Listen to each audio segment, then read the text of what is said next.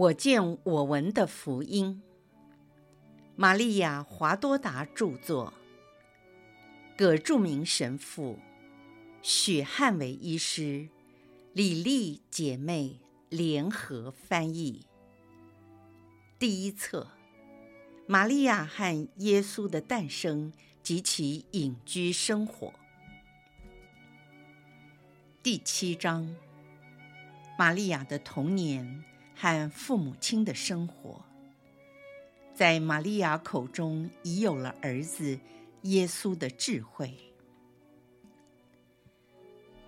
昨天晚上，我又见到了安娜，她坐在葡萄棚架出口处的地方，专心在缝衣裳。安娜穿着简单轻松的衣服，大概是天气太热的缘故。在棚子的尽头，我见到有人在割草。这该不是第一次的除草，因为葡萄已经变成金黄色。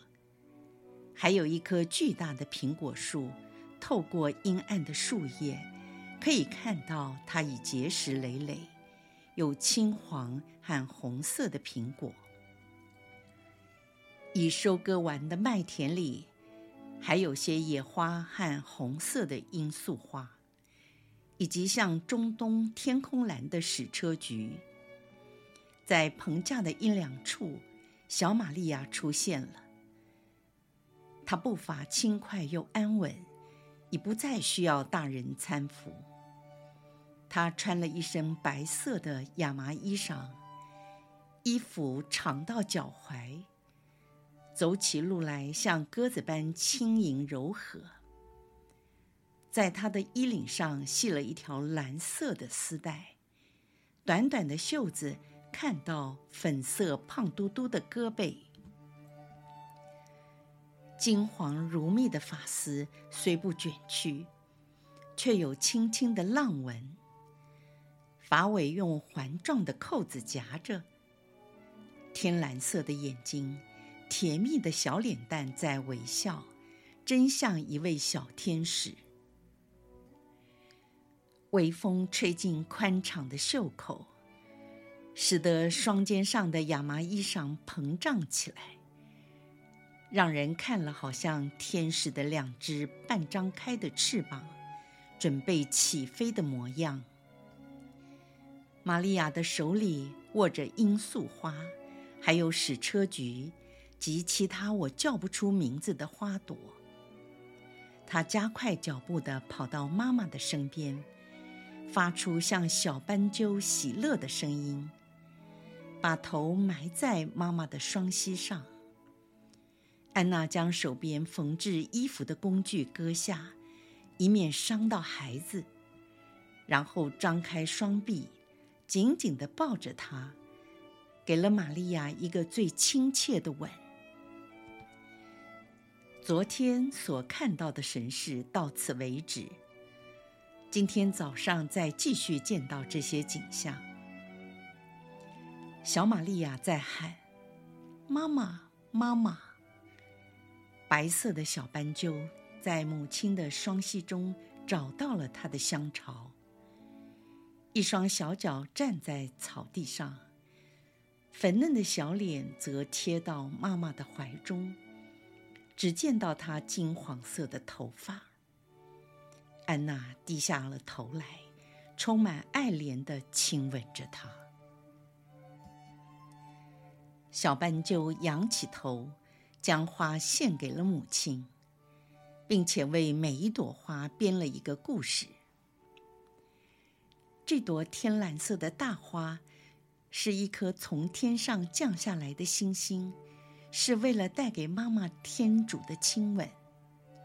妈妈，请你亲吻它，你会感受到天上的味道。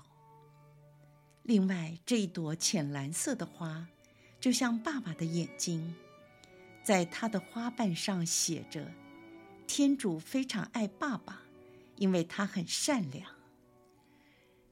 这是很难找到的勿忘草。是天主用来对玛利亚说：“他非常爱我。”这些红花妈妈知不知道它们是什么？它们是大卫王衣服的碎片。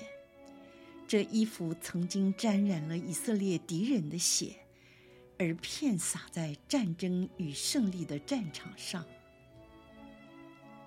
这白色可爱的花，好像由一个注视着高天丝绒的杯所做成的，充满了香味。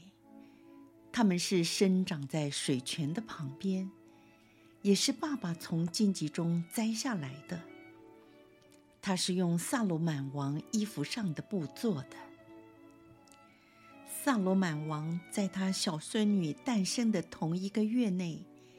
在好多好多年以前，就是穿着这件光彩夺目的衣服，走在以色列群众中，在约柜和会幕的前面，进入由云彩覆盖的圣所内，高高兴兴地唱出了自己喜爱的歌和祈祷。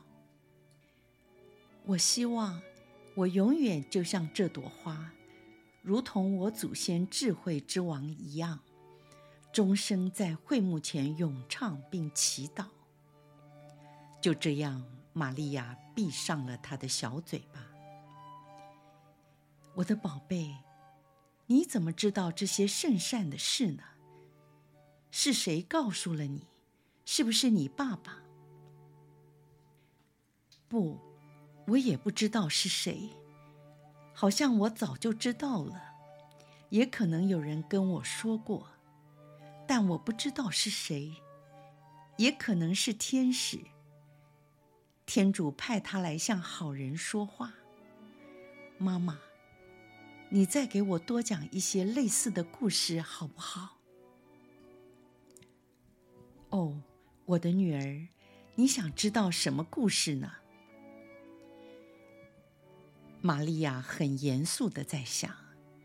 他的表情很容易看得出他在想什么，因为在他的小脸上已反映出他内心的思想。他想到以色列的历史，在他脸上可以看到喜乐、忧愁、阳光与阴影。他做了决定以后，便说。我要听加俾额尔总领天使向达尼尔先知所说的有关墨西亚基督的预言。他闭着眼睛，边听边小声重复妈妈所讲的话，为的是记得更清楚。安娜说完以后，玛利亚问：“厄玛努尔还有多久才会来呀？”我的宝贝，大概还要三十年吧。还要等这么久啊？那时我已经在圣殿里了。请妈妈告诉我，假如我日日夜夜为这个目的做许多许多的祈祷，而且我愿意终身完全献身于那位永生者。天主会不会提早将默西亚赐给他的选民呢？我的宝贝，我不知道。先知说七十个星期，我想预言不会错吧？安娜看到小女儿的脸上流下了泪水，便对她说：“但是上主是这么的好，我相信你若做很多很多的祈祷。”他会答应你的。玛利亚扬起她的小脸蛋，脸上恢复了笑容。正好有一道阳光透过树叶照到她的脸上，她的泪水像细草上的露珠。那么我会祈祷，也为此而终身守贞。你懂得你在说什么吗？就是不认识男人的爱，只知道天主的爱，除了天主之外，什么也不想。童贞女要保持婴儿的肉体和天使的心，眼睛只看天主，耳朵只聆听天主，口舌只赞美天主，双手只将自己当作祭品奉献给他，双脚只是快步地跟随他，心和生命也都奉献给他。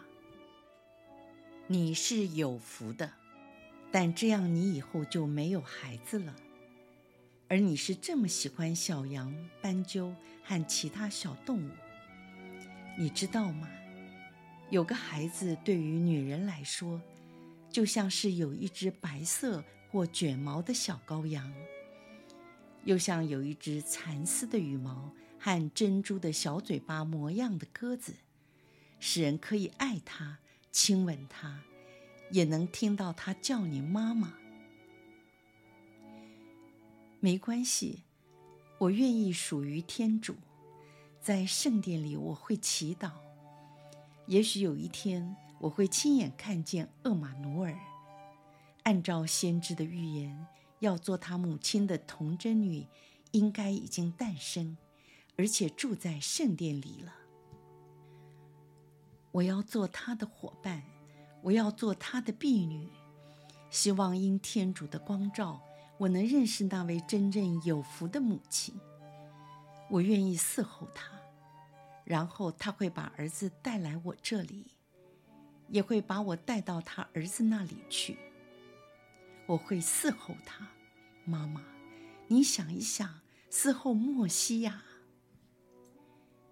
玛利亚想到这一点，感到非常的兴奋，又极度的谦卑自下。她低着头，双手交叉在胸前，就像日后在圣母领报时我所见到的模样。玛利亚继续说：“以色列的君王会不会准许我伺候他呢？你别怀疑，撒罗满王不是说，王宫里有皇后六十，嫔妃八十，无数的宫女吗？这样你就知道，在君王的宫殿里，会有许多的童女在侍奉他们的主子。”所以啊，我应该是童贞女，我应该是。假如他愿意有一个童贞女做他的母亲，就表示他喜爱童贞超过一切。我希望他爱我这个婢女，因为我是童贞女，有一点点像他的母亲。我只有这样希望，我也愿意做一个罪人。为了获得莫西亚的救赎，只要我不得罪天主，妈妈，请你告诉我，可不可以为了爱天主成为一个罪人呢？我的宝贝，你在说什么？我怎么一点也听不懂啊？我的意思是说，犯罪是为了让将成为救主的天主爱我。这样说来。似乎只有堕落的人才可以得救，不是吗？我愿意救主来救我，为了得到救主爱的垂视，为此我愿意犯罪，但不愿意因犯罪而使他不高兴。假如我不堕落，他怎么能救我呢？安娜惊讶的不知该说什么。这时雅静前来帮忙。他从葡萄树后面经过草地，静悄悄地走了过来。雅静说：“他事前已经先救了你，因为天主知道你只单单爱他，因此你已经得到救赎的恩典了。同时，你也可以如你所愿的做一个童贞女。”爸爸，是真的啊。玛利亚抱着爸爸的双膝，并用她发亮像星星般的眼睛看着雅静。玛利亚的眼睛很像爸爸，因为爸爸给了她这个希望，所以她非常的高兴。我的小宝贝，是真的。你看，我给你带来了这只刚学会飞的麻雀。它在水泉第一次试飞，我本来不想动它，但是它脆弱的翅膀和小爪无力再起飞，无法站在滑溜的石头上，一定会掉到水里。我不愿意见这事情的发生，所以才把它捡回来送给你，让你来安排处理。这件事说明了，当他遇到危险和跌倒之前，已经被救了起来。天主对你所做的也是一样的，玛利亚。现在你告诉我，你觉得我爱这只麻雀？是在事前先救了它，或者爱了它，事后才救它。这前后时间不同的两种爱，哪一种表示更爱他？现在你更爱了他，你没有让他掉在冰冷的水中受害。雅静说：“天主也更爱你，因为他知道你爱他。”只愿意爱他一个。为此，在你还没有犯罪之前，他先救了你。我也要完全爱他，全力爱天主。可爱的小鸟，我跟你一样，上主也同样爱了我们，救了我们。现在我先喂养你，然后再让你自由。你在森林中，而我在圣殿里。同时歌唱赞美天主，我们一起向天主说：“天主，请派遣许给大家所期待的默西亚。”爸爸，你什么时候带我到圣殿去？我的宝贝，很快。你离开爸爸会不会难过？我会很难过，但是你会来看我。如果我不难过，怎么算是祭献呢？你会想念我们吗？会常想。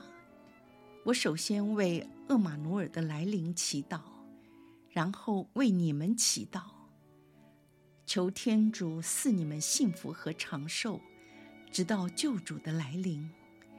然后我祈求他带你们到天上的耶路撒冷。玛利亚投入了父亲的怀抱，神事结束。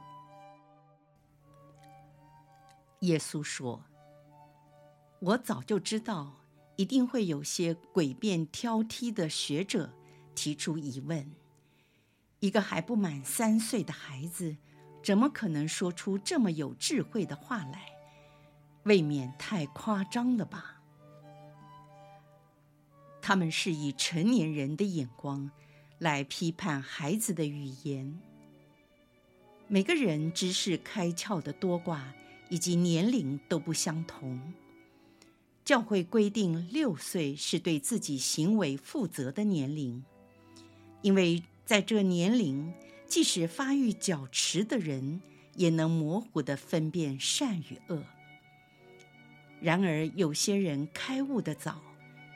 很小就能分辨和了解以及做选择，因为他们的理智比较早熟。就像伊美德·兰伯特尼、罗莎·达维泰伯、内利·奥根、尼诺·丽娜等人，就是最好的明证，让你们这些难缠的学者专家们相信我的母亲在三岁时。已有如此的思想及言论，在我的国度天堂，有千万个圣善的小孩子，从他们当中，我只提出这四个人来。他们小时候的思想和言论已经像大人，在世上度过若干年之后，都升了天。什么是理智？是天主的恩赐。天主愿意什么时候给，给谁，给多少，都是随天主的意愿。理智使人相似天主，天主是推理和理解之神。天主在伊甸乐园中将推理和理解赐给了人，在原祖父母拥有圣宠时，推理与理解的能力十分活泼。德训篇说，一切智慧皆来自上主，并且永远即在有时间以前就和他同在。如果人类一直保持了天主义子的身份，他们该有多么大的智慧！而你们的理智有缺陷，是失去圣宠与堕落的自然结果。从多少个世纪以前，人类失去了圣宠，就远离了智慧。智慧就好像大气层中的流星。被厚厚的阴云遮住，使人看不清楚它的光芒。同样，为了你们的堕落与罪恶，即使来到你们身上的智慧之光，也越来越暗淡。后来，基督来了，他为你们恢复了圣宠，这是天主之爱的最大恩赐。可是，你们是否好好的珍惜？保持这宝石的干净和纯洁呢？没有，你们不是因为故意犯大罪将它破碎，就是因为不断犯小罪，把它弄脏而使其软弱。贪婪的毛病玷污了理智。虽然你们没有和七罪宗，也就是骄傲、慳吝、迷色、愤怒、嫉妒。贪饕、懒惰结盟，可是却削弱了圣宠的光明和活力。还有多少个世纪以来的颓风败俗，在你们的身体和精神上造成了很大的伤害，使天主赐给原祖父母美好智慧的光辉越来越锐减。然而，玛利亚不只是纯洁无瑕，又是天主为了自己的喜乐而重新创造的一位新厄娃。她是超级的厄娃，是至高者的杰作，是充满圣宠者。在天主的思想中，是圣言降生为人的母亲。德训篇说。圣言是智慧的泉源。圣子能不将自己的智慧放在自己母亲的口中吗？如果一位先知负责向众人传道、传达圣言，他的唇舌也必须先用炭火加以洁净。难道圣神不能让将要怀孕圣子的敬佩？